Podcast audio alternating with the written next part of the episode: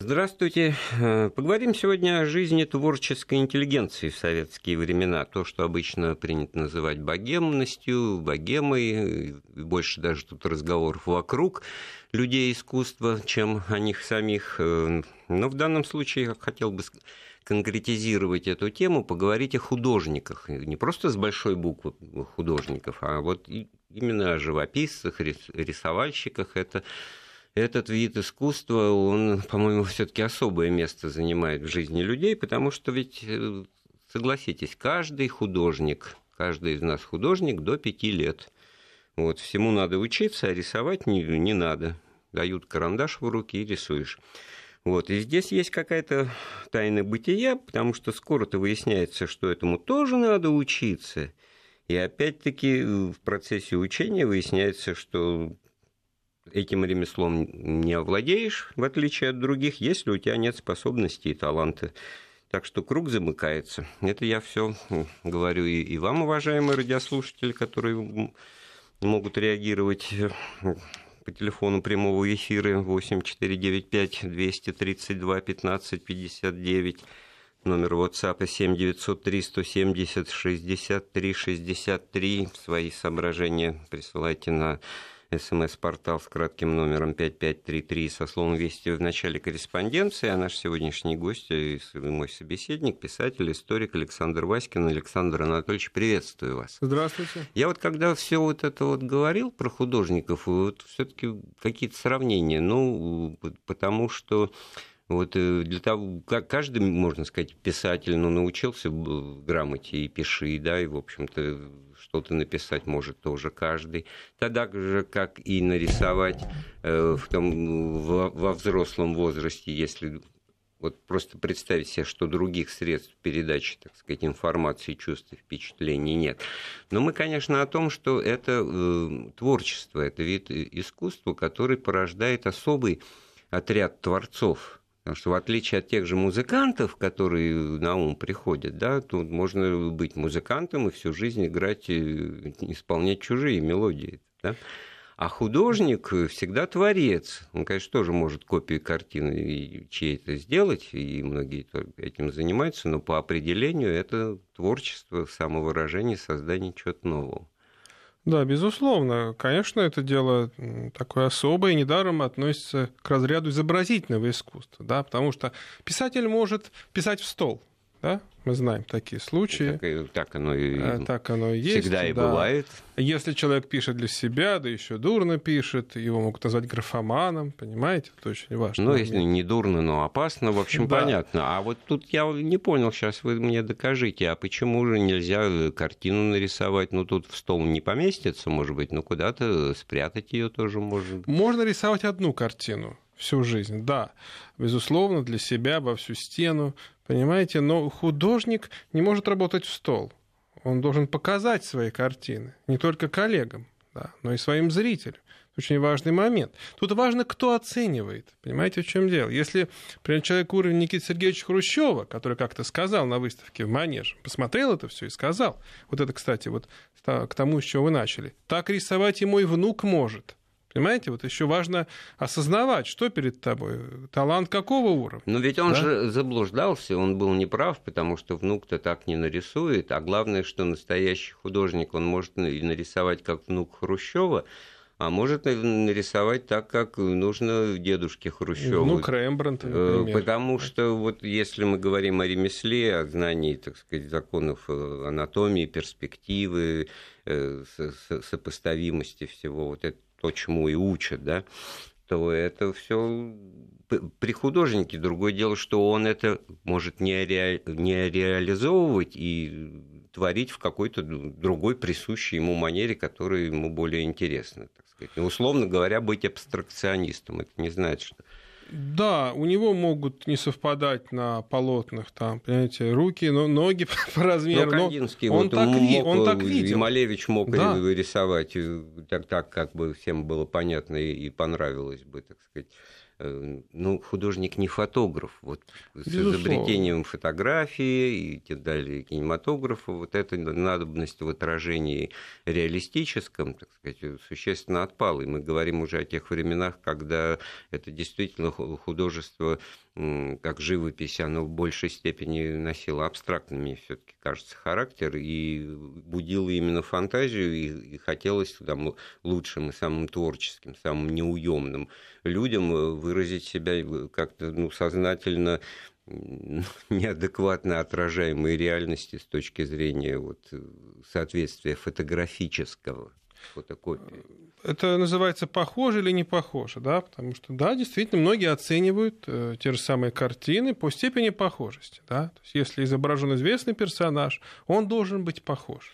Ну, и, похож, понимаете? а художник ответил, я передавал внутренний, внутренний мир да. этого человека, вот, и, и действительно, тут э, вы правильно сказали, все зависит от оценки окружающих, от э, но настоящий художник, так же как Пушкин это выразил, ему должно не принимать в расчет ни гнев, ни, ни, ни аплодисменты, ни, ни, ни хулу, ни хвалу. Ни барскую любовь. Вот, и поэтому он творит по законам э, своей души и творчества. И э, вот, однако же, жизнь, она селяви, и как это можно совместить, было вот в советские времена. Ну, понятно, что где-то, так сказать, в 20-30-е годы, когда еще сопутствовал советской власти понимание такой раскованности, что это царство свободы, что это царство самовыражения, и многие творческие люди искренне и, ну, может быть, наивно, но искренне значит, сочувствовали советской власти, полагая, что вот теперь-то можно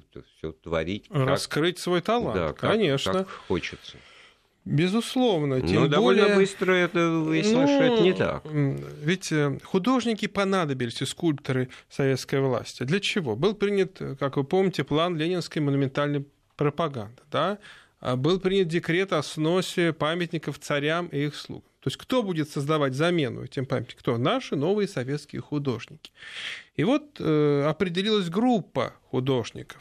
А постепенно они Э, организовались э, в Ассоциацию художников революционной России. Ну, там, например, были такие яркие фигуры, как Константин Юон, и они искренне искренне верили в эту идею и даже обращались к руководству Э, коммунистической партии с просьбой задействовать их в этой э, политике художественной. Понимаете, вот мы готовы, берите нас, мы будем делать то, что нужно. Александр, я бы только уточнил вот в этом тезисе, пока мы далеко от него не ушли, никто из советской власти, в общем-то, на ура с аплодисментами приветствовал бы и старых художников, того же Репина, которого звали на протяжении вот да, это интересная всех 20-х годов из его пенатов, значит, да. из его дальнего знаете... близкого зарубежья. И, и понятно да. почему, потому что это картина заседания Госсовета, какому же Сталину не хотелось бы, чтобы ну, такой него нашелся... величайший мирового э, да. уровня художник бы изобразил. Это у него нашелся очень... свой Репин, Герасимов, Александр Герасимов, который заменил, ну не знаю, насколько уж он замена Репину,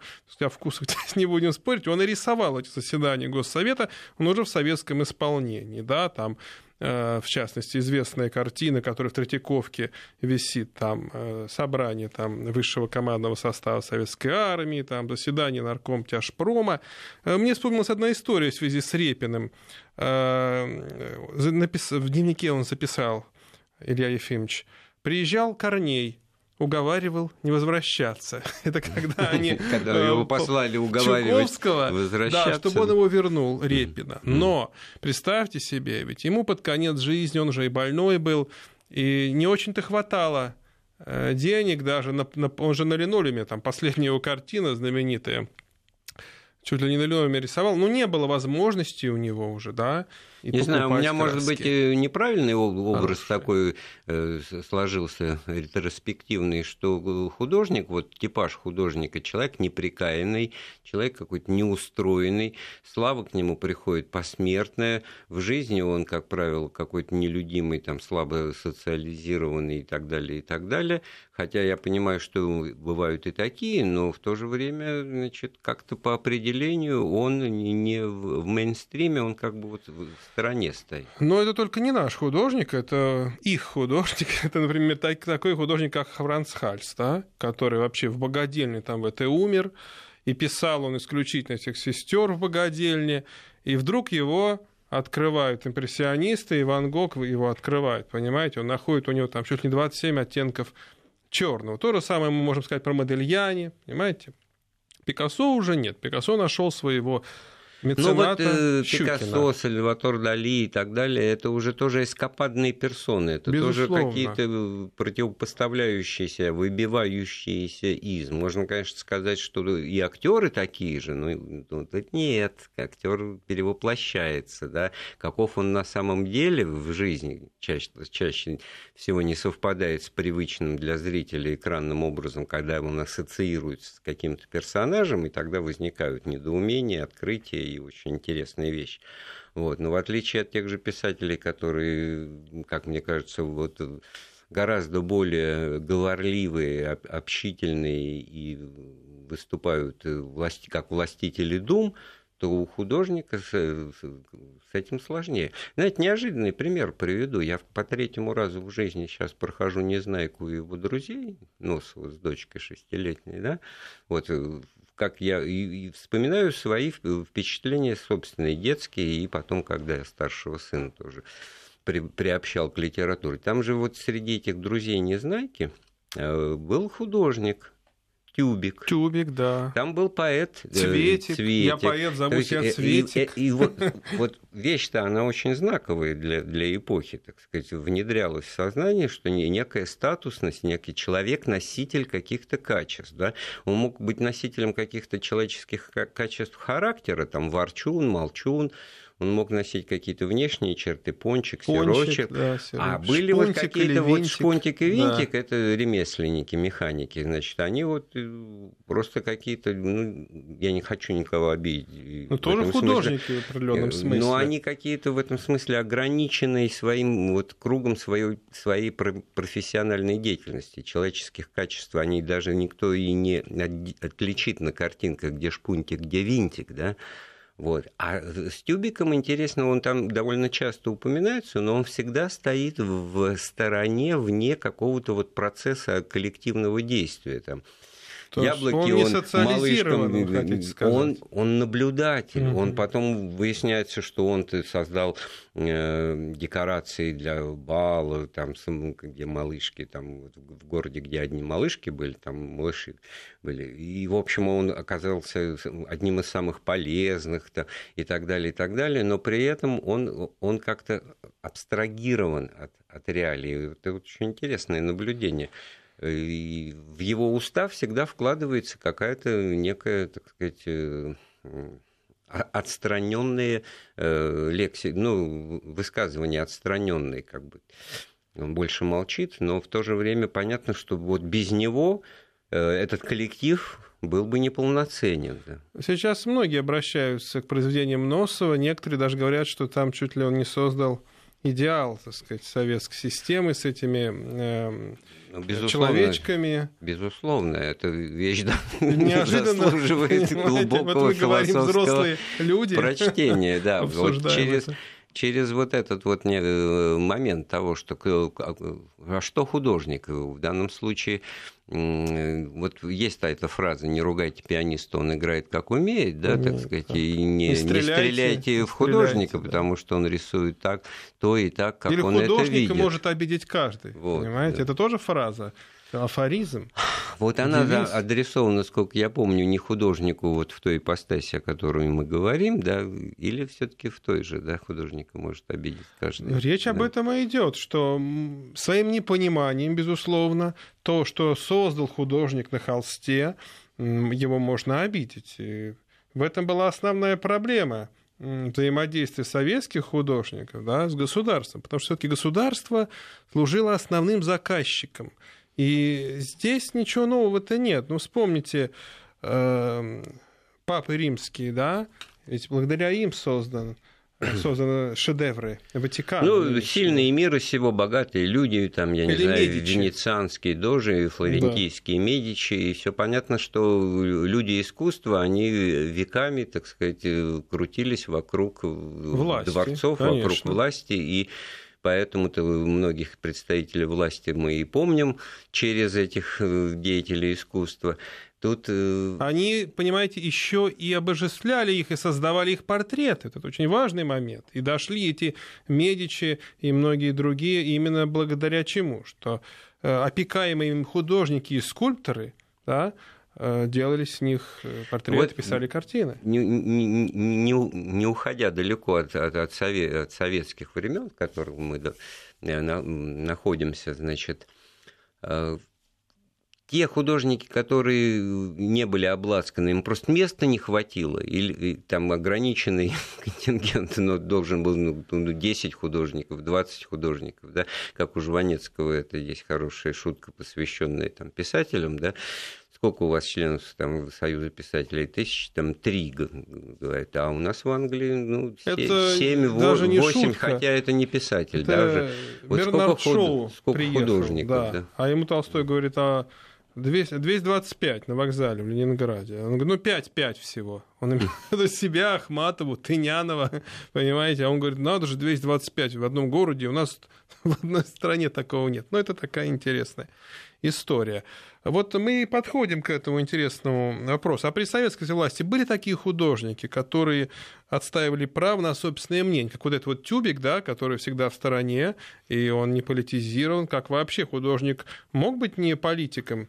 Да, были такие, были такие, и вот один из них Анатолий Зверев, небезызвестный. Сейчас, правда, опять надо напоминать многим, кто это такой. Анатолий Тимофеевич Зверев, который не учился как вот мы говорили, нужно учиться. Он не учился художнику. Ну, вот, вот мы еще вернемся к этому моменту, учился. Его не, учился, не учили, его там выгнали с одного места, с другого, поскольку считали не от мира сего. Вот это интересный момент. Если не, нельзя переучить, значит не от мира сего. Значит, какой-то человек с большим, как говорили, приветом. Но тем не менее он нашел себя. Он был чрезвычайно популярен в той же Москве. Он рисовал так, как видел. Э, за честь считали его пригласить на сеансы очень многие деятели культуры советской и науки, иностранные дипломаты его зазывали. И он ну, был богатейшим человеком. Его нашли, его нашли, а не, а не он нашел. Он не стучался в двери этих салонов. Ну, он был там, на расхват. Вот. Но получалось, что он был востребован как раз вот в силу своей непохожести, своей, своего нонконформизма. Да. Вот, кстати говоря, вот этот понятие, оно чаще всего адресуется художникам, да? Безусловно. Именно художники нонконформисты. Причем да? во всем есть... нонконформист, во всем. Рисовал не краской, там, а творогом, там, пеплом, например, да, рисовал. Вот так вот он, и это находило отклик. Это было интересно, видимо, на фоне того, что основная масса художников, она творила в том стиле, которым требовали от них, соцреализм. Вот э, Ильф и Петров, конечно, вспомнился, нам тут и пишут уже, так сказать, подсказывают, я художник, закончил в Хутемас, это Остап Бендер, да, там же целая линия экранизации, как бы ее не вмещают уже, как правило, э, овсом рисует, овес нынче дорог, да, да картину из овса, значит, все, все верхушки горы с полком, и там Чер... Черноморского, значит, такой художник как раз конформист делает. Но вы правильно упомянули это в связи с, с разговором о звере, применительно к тому, что вот э, творческая фантазия, она художника, у которого есть всегда частью работы и творчества является э, ремесло, инструментарий, да, так вот в этом инструментарии он опять-таки ищет что-то новое всегда что-то неожиданное, что-то, которое придает э, форму, придает новое качество содержанию. В этом смысле фиолетовыми чернилами написал писатель, значит, э, свою вещь. Да, не играет Это фиолетово, как да. многие вот говорят, это безразлично, да. А вот тут это очень даже важно. Тут это вызывает э, реакцию, что самое главное, потому что вот это вот хрущевское, да так и мой внук, он обижен, да, значит, он а почему-то оскорблен в своих эстетических чувствах, которые у него есть. Образно есть, говоря. Да, и он действительно, и не просто он имеет право на, на них, они действительно имманентно присущи каждому из нас, и это все выражается нами на каком-то этапе. Поэтому, значит, вот детский рисунок-то мы восхищаемся чаще, ну, конечно, потому что это мамы, папы, значит, свои дети и так далее, э, кто-то из вежливости, но, в принципе, всегда в любом детском рисунке вот, э, понятный подход к оценке, это фантазию, как ты изобразила это, а это у тебя что, а это вот это, оказывается, это цветочек, а это папа, это мама. Да, потом э, делают не похожие, выводы. Где... абсолютно не похожие. Да. Почему это... мама справа, а папа слева, или вообще кого-то нет из членов семьи, делают глубокие выводы. Понимаете, а что, что там Самое у ребенка главное, что вот внутри. это портретное сходство, да, это значит передача внутреннего мира, вот она заложена в этом искусстве, в, в живописи с самого начала, имея в виду, что не, не требуется факто, фотографического сходства, да, и, хотя это тоже приветствуется, потому что тогда ты в первую очередь скажешь, ну ты настоящий художник, прям как живой, вот, вот такой вот и есть. Хотя тут опять-таки перехлест идет реалистическое э, произведение портретное живописи, и еще при этом она такая комплементарная, она приукрашивающая, она как после ботокса, значит. Да, эти, есть эти такие. Морщинок нет, У нас. там и все. Или как вот тогда вот знаменитый примеров тоже много в истории, когда, скажем, вот один глаз у персонажа, у того, с кого пишет портрет, в профиль его, значит, изобразить. изобразить так, чтобы снять вообще подход к проблеме. Снять вопросы. Снять вопросы. Да. Ну, безусловно, ведь и когда Мане писал э, свои стога, помните, думали, что он дальтоник. Вот о чем речь. То есть не сразу люди привыкли, и э, тем не менее, те же французы, они ведь не хотели принимать это искусство. Они не видели этих художников в упор, да, Потому что, ну, где он? Реализм-то где он? Но что меня поражает, кто все-таки дал жизнь тому же Пикассо или Пикассо, как мы можем говорить? Это наш русский купец Сергей Иванович Щукин. Вот откуда что берется? Они называли его русский князь. Ну, какой он не князь, но он получил неплохое образование благодаря отцу. Отец, в общем-то, не такой уж и грамотный человек, в общем-то, отцахи такой. И тем не менее, его сыновья, потому что Щукин был не один, там, Дмитрий Щукин, они стали коллекционерами э, блестящими. Они разбирались в живописи, так как не разбирались французы. Да, и когда несчастный Пикассо топил печку своими этими эскизами, появился Щукин. Сделаем паузу в разговоре, вернемся в студию через пару минут. Мы продолжаем разговор о художниках в советские времена, об их судьбах, о том, что они себя представляли, мера творчества, мера значит, вынужденности. У нас в гостях э, историк и писатель Александр Васькин. Э, телефон прямого эфира 495-232-15 59, номер WhatsApp для сообщений 7903 170 63 63 Эм, корреспонденции на смс-портал с коротким номером 5533 со словом «Вести» милости просим. Эм, я вот э, еще одну хочу рассказать, ну, типа байки, да, зарисовку. Зарисовку – это термин художественный, живописный, из детства школьного. Был у меня одноклассник Миша Моргенштерн в пятом классе талантище, ну, художник настоящий. На всех уроках он что-то рисовал. И рисовал действительно вот так, как меня всегда поражало в художнике. Два-три броских штриха, и вот уже, пожалуйста, человек. Еще при этом понятно, что человек под дождем идет вот какими-то вот просто отдельными вот мазками, там, карандашом и прочее. Но, короче, этого нельзя было не заметить и оценить, и его приняли в школу при Суриковском училище. Он был э, страшно рад, ну, во дворе мы с ним встречались какое-то время, пока он там учился, и он нам всем рассказывал с большим воодушевлением, как это все интересно, особенно, значит, занятия по классы, классы живописные, где натурщицы, значит, надо рисовать натуру, изучать анатомию. То есть, в общем, он где-то на ранней стадии вот выпуклости и вогнутости человеческого тела навиделся. А тогда в те времена, как устроена женщина, значит, пацану-то, в общем, да, сложно было понять, представить, откуда бы это все берется. Только если действительно какая-то классическая живопись, где обнаженная натура. Но, в общем, в этой школе, конечно, на втором месте были э, обычные дисциплины, учебные, а для Миши они вообще на 22 месте оказались. И в результате получилось так, что несмотря на очевидное признание всеми, то, что человек имеет талант, его оттуда вытурили. за тотальную неуспеваемость по общественно значимым дисциплинам. Он даже на второй год остался, он потом учился уже, значит, на, на год младше вот нас, вернувшись вот в, в ту же школу в которой мы начинали. Такого и, не и стал все... никем, да? Я не знаю, угу. надеюсь, что стал, надеюсь, угу. что стал, но в данном случае важно, что вот на этой э, стадии вот изначальной, как можно ну, среда, социум, взрослые вообще повлиять на то, что может быть он потом где-то в старших классах э, был, конечно, художником вот стен газеты. Я там, значит, э, грубо говоря, комиссарил в, в этой школе значит, э, был редактором «Стен газеты», и мы, значит, делали что-то к очередной годовщине, и он нарисовал, на мой взгляд, совершенно удивительную картину, значит, вот к октябрьской годовщине очередной, значит, нос Авроры, значит, рассекает так пространство, сразу выплывает на зрителей, напополам разрезает как бы эпохи. Слева, значит, цифры 1,7, а справа, значит, то есть 1,9, а угу. справа 1,7, то есть 1917. Да. При этом цифры эти вы, выдержаны, вот это справа, значит, длинное ружье с, со штыком, значит, солдатское, да, и топорик крестьянский, семерка, да, значит, вот.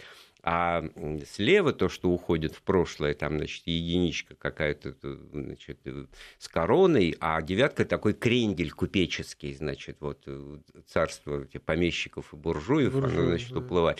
И все это пронизывает такой луч света, как из будущего, и луч такой разноцветный, бело-синий-красный. Мы когда это самое вывесили, пришла директриса, схватилась за голову, вы что, это царский триколор?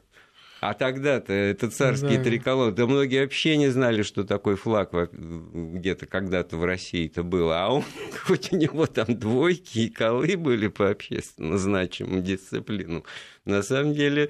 Я вот это, мне кажется, Интересно. что это не просто была его фантазия, значит, сделать более яркой, а на самом деле. Значит, это... историю он знал хорошо, и по вот, крайней мере. В том-то и дело, поэтому, значит, это-то и опасно в творце для условных, так сказать, хрущевых с большой и маленькой буквы, потому что они догадываются, может быть, над ними издеваются, что, может, с ними в поддавки и в прятки играют.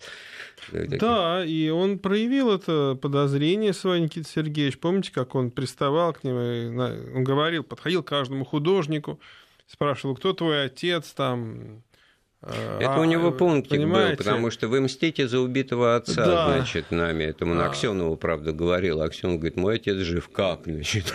Да. И а тут уже Хрущев обиделся. Выяснилось, что ряд художников, еще и участники войны, Понимаете, и ему стало как-то неловко, что он стал их обвинять. А, тогда. знаете, это неловкость тогда и Синявский участник войны, и вот это просто другая эпоха, и Солженицын участник войны, это тогда не работало, это потом, это сейчас работает. Сказал ветеран Великой Отечественной, уже отношение справедливо, другое, да, а тогда что, все воевали. И это не, не, не работало. Он пристал к неизвестному, кажется, неизвестному, откуда у вас э, дефицитное сырье, там, по-моему, из бронзы, что ли, было что-то сделано. Он говорит, это я скупаю у сантехников водопроводные краны.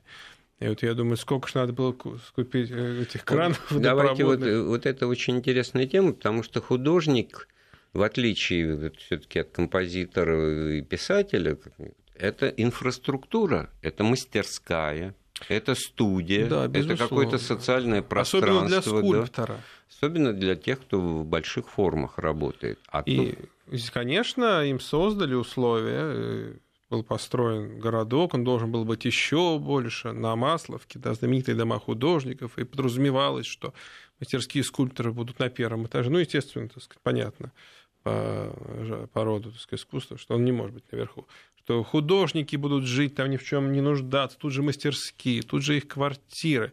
То есть всех их а, обеспечили. И вообще а, лучше вряд ли можно было условия. Ну, найти, я уточню, ну не всех, да не всех. А Членов те... Союза художников, да, конечно. То есть э, в данном случае тут отсев был э, Но потом э, число их стало все таки множиться, поскольку система образования, с которой мы начали, да, обучение, вот выявление этих талантов, да, она воспроизводила этих художников, в общем-то, в большом количестве. И уже этого дома корабля на Масловке стало не хватать. И обнаружилась нехватка тех же мастерских уже в 50-е годы. И каким же образом многие из них получили мастерские в конце концов? Вот интересный очень процесс происходил, связанный э, с хрущевками, да, вот это казалось. Причем здесь это? Москвичей, тех же самых москвичей, да, переселяли из э, коммуналок, что были устроены еще в 20-е годы, э, в доходных домах. Их переселяли вот эти вот хрущевки, которые возникали, строились, там, ну, например, там, в текстильщике, там, ну, понятно, да, в этих районах, бывшие деревни, там, черемушки – освобождаются подвалы и освобождаются чердаки. То есть процесс, смотрите, как идет интересно. Художники ходят, выискивают. Там тот же Борис Мессерера рассказал очень красочных воспоминаниях, как он ходил с плоскогубцами, э, искал чердак, который вот ему понадобился. И да, нашел. Да, и это нашел. уже касалось ну, на тысяч на круг-то человек, если не только о Москве говорить. Безусловно. Я вот тоже из личного опыта практики общения с людьми искусства, она такое, значит, случайное получилось в Старомонетном переулке, э, вот центр Москвы, эти дома стоят, э, значит, в подвальном помещении, достаточно обширном, была студия скульптора Юлия Баранчука. Там просто в соседнем таком же, так сказать, помещении было вынуждены эвакуированы э, книги из библиотеки Академии наук, в которой я тогда работал, начинал значит, еще до армии. Э, библиотекарем. И, в общем, вот такое вот соседство э, э, богемное. Мы там, значит, в этом помещении как бы ютимся, работаем вынужденно, значит, в основном здании идет ремонт, а у него там, значит, работа, которая заключалась в том, что там все время как-то шумно было, так мягко говоря. Работал с материалом. Работал с материалом, с людьми, приглашал, и в том числе вот и, и, и я даже в каком-то момент удостоился, это тоже уже перекличка с литературой, как у Василия Павловича Аксенова в знаменитом рассказе «Жаль, что вас не было рядом». Э, значит, там худо... Э, скульптор Войцеховский, у него персонаж есть, который главному герою все время говорил, и, и вообще всем, как, кто ему нравился, значит, он говорил, я хочу вас воять. И вот на этот предмет я, а я удивлялся, потому что, ну, ну, кто бы знал, вот, ну, неизвестный, да, вот в том смысле, что с маленькой буквы и таких много, и, а вот у него есть где-то квартира, а здесь, а значит, у него мастерская, да, он конечно. работает, у него статус, это общепризнанно, и, в общем-то, жизнь удалась, хотя, естественно, так сказать, говорилось там много, так сказать, всего такого, так сказать, и лишнего и так далее. Безусловно, членство в Союзе художников открывало очень хорошие перспективы для людей талантливых и людей трудолюбивых. Вот это важный момент. И у того же Эрнста неизвестного была мастерская в Большом Сергиевском переулке, на Сретенке, и чего он там только не делал. И он там и спрятал рукопись Солженицына в одной из своих скульптур, и залил там ее Э, чуть ли там не бетоном, потом пришлось ее э, доставать оттуда. И такое вот богемное и опасное в то же время место встречи. Но вот интересно, откуда, как говорится, что берется. Ведь э, Эрнст неизвестный учился у Меркурова, известного, да, здесь такая да. тавтология советского скульптора, создателя этой сталинианы, самых больших памятников Сталину. В частности, один из самых больших стоял на канале Москва-Волга. Сейчас, по-моему, памятник Ленина только остался. И Меркуров, э, он видел, как Меркуров работает. Меркуров учил его, он говорил, он запомнил фразу на всю оставшуюся жизнь, фразу Меркурова. Учти, главное не как лепить, а как сдавать. Это вот очень интересный показатель ну, это, это вот как бы циничности, вот, уже, циничности вынужденного приспособленчества, конформизма, который, ну, по большому счету, может быть, даже простителен, тем более мы вспоминали вообще времена давние с римскими папами, дожами, там, и князьями, и царями, и, естественно, и художники тогда тоже, в общем-то, шли, может быть, наперекор своим художественным вкусом. Тут нам, кроме всех прочих, задают вопрос, когда же вы вспомните Илью Глазунова? Ну, его не надо вспоминать, он всегда, так сказать, у нас... Мы о нем не забывали. Да. Есть музей его персональный в Москве, что, кстати, очень большая редкость, потому что все-таки даже при советской власти не было персональных музеев практически у э, современников, понимаете, у живущих скульпторов, художников – вот. Это, конечно, это вот уже такая наша действительность. Это ну вот тут, тут тоже как бы фигура, подпадающая вот в, в русло нашего разговора, потому что нонконформизм начала 60-х это был налицо, на потому что вот э, сам факт ну, некой скандальности того, что вокруг здания манежа там в три кольца люди стоят на выставку Глазунова, которую так сказать, не пропагандируют э, в газете «Правда», там, мягко говоря, это было выражение некой вот вольнодумства и других приоритетов у публики. Они, ну, я не хочу конкретных имен называть в противовес Глазунову тогда, но это было совершенно очевидно. Это был некий знак тоже ну, и такой вот живописный. Был, да. да. Как тогда назывался это, это не авангардизм, а это антиавангардизм. Здесь это даже о реализме речь не шла. Антиавангардист. И был запрос на это, конечно, и люди стояли часами. Да. Э, очень интересная осталась книга, э, где люди написали, эти книга отзывов, многое там разные писали, но, безусловно, это тоже крупная фигура. Мастерская у него была, как известно, в Калашном переулке, там знаменитый дом Массельпромы, но там другие люди собирались, совсем другие. Это тоже богемная мастерская, но иного плана. Вот. Это другой персонаж. Вот представляете, сколько было разных людей. То есть вроде бы все творили бы в одном стиле, а на самом деле... И, и понятно, что на вкус и на цвет товарища нет, и, соответственно, и так и должно быть. Мне, правда, маоистский лозунг вспомнился, пусть, пусть раз, цветы. расцветают сто цветов в данном ну, случае. Ну, тоже, он говорит, Мао-то любил порисовать там тоже художником был. Я вот э, хотел уточнить, мы про зверя вот вспомнили и правильно сделали уже, но вот мне показалось странным, вы говорили, что он был богатый человек, у него все было. У меня и для многих зверев как раз э, да. пример неприкаянности, забытости, забитости и вообще, так сказать, бедности и прозябания в обычной жизни. Вот как это? Ну как, вот я даже в книжке своей напишу об этом, что, допустим, он получает за за сеанс там тысячу рублей. Вот он приходит, например, к какому-то э, сотруднику Министерства иностранных дел СССР, да, Который готов там, тысячу рублей заплатить. Да, за, за то, что он нарисовал его, жену, ребенка, тещу и даже кота. И у него была всегда толстенная пачка денег. Другой вопрос, что часто попадал в милицию. Но он никогда не требовал денег, так чтобы отдать. У него деньги, э, он их носил вот связанные эти семочки, они у него всегда вот были э, за лацканом пиджака, он мог позволить себе очень много. Но это был, я думаю, подлинный художник. Он не думал о том, сколько у него в кармане, потому что он приходил к своему другу, например, какому-то, и там а, он мог нарисовать присутствующего за столом незнакомого человека просто за трешку.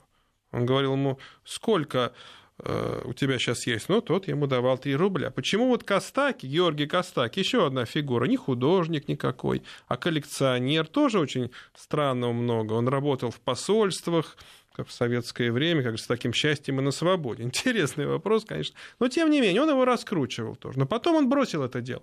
Он сказал, что ж ты делаешь? Ну, зачем же ты снижаешь планку? То есть тут ты за 300 рублей рисуешь, а тут ты за трешку. Так нельзя, Толя так нельзя. И, ну, конечно, он очень много позволял себе, как истинный художник, я имею в виду на грудь э, брал, да, и со временем и рука стала не та, и глаз не тот, но он его очень сильно раскрутил. Безусловно, он знал, кому картины Зверева можно было предложить на Западе. Вот, наверное, э, только в живописи, в этом виде искусства э, много значит, э, может быть, я в очередной раз ошибаюсь, вот присутствие или отсутствие людей, которые не просто там меценаты и поддерживают, знатоки а, а, а вот да. знатоки в данном случае это коллекционеры. А о коллекционерах-то в другой раз побольше можно всего рассказать. Э, применительно к истории живописи, вообще к искусству э, э, Ну и в советской жизни, да? откуда они брались? А вот сами-то художники, вот за исключением ну, нескольких имен, это не тренд, да, которые сами себе импресарио, сами себе менеджеры, сами себе промоутеры, да. которые умеют это скорее, так сказать, вот можно несколько всего имен назвать. А остальные вот вынуждены ждать своего пропагандиста, своего, так ну, сказать... Как вот ваш одноклассник, понимаете? Если бы у него нашелся тогда пропагандист, возможно, и так сказать, мы бы знали его имя сейчас. Вот это очень важный момент. А с другой стороны, вот я вспомнил э, Джипса и Вустера, эту Бутхауза вещи, ну, известная, знаменитая английская. Там один есть сюжет, связанный с э, таким вот бедствующим художником в Америке. Там действие происходит, когда главные персонажи там оказываются, и они ему, так сказать, неожиданным образом помогают, э, создавая иллюзию того, что это как? Это, эти картины, это Коркор, это ранний Коркоран, а там какой-то баклажан нарисован, который похож на ребенка, ну такая некая абстракция, и все, значит, из, из полной нищеты и неизвестности человек через месяц становится все в галерее, там, значит, на Бродвее там, и прочее, прочее, за тысячи. Ну, э, э, конечно, тут сатира в том, что вот э, люди с деньгами, которые ищут выходы и себе какого-то, значит, амп, репутации каких-то знатоков искусства светского. Вот насколько это вот на самом деле не просто по-разному, да, насколько это все влиятельно для, для художника, по-моему, очень. Очень, и мы знаем такие примеры, но единственное, мы не будем, конечно, приводить сейчас э, среди наших соотечественников, э, художников, правда? Вот вы правильно сказали, очередь вокруг манежа, э, причем тройная, да, но это же тогда было. Попробуйте сегодня организовать подобную выставку, и будет ли там очередь стоять вокруг манежа. Вот в чем вопрос.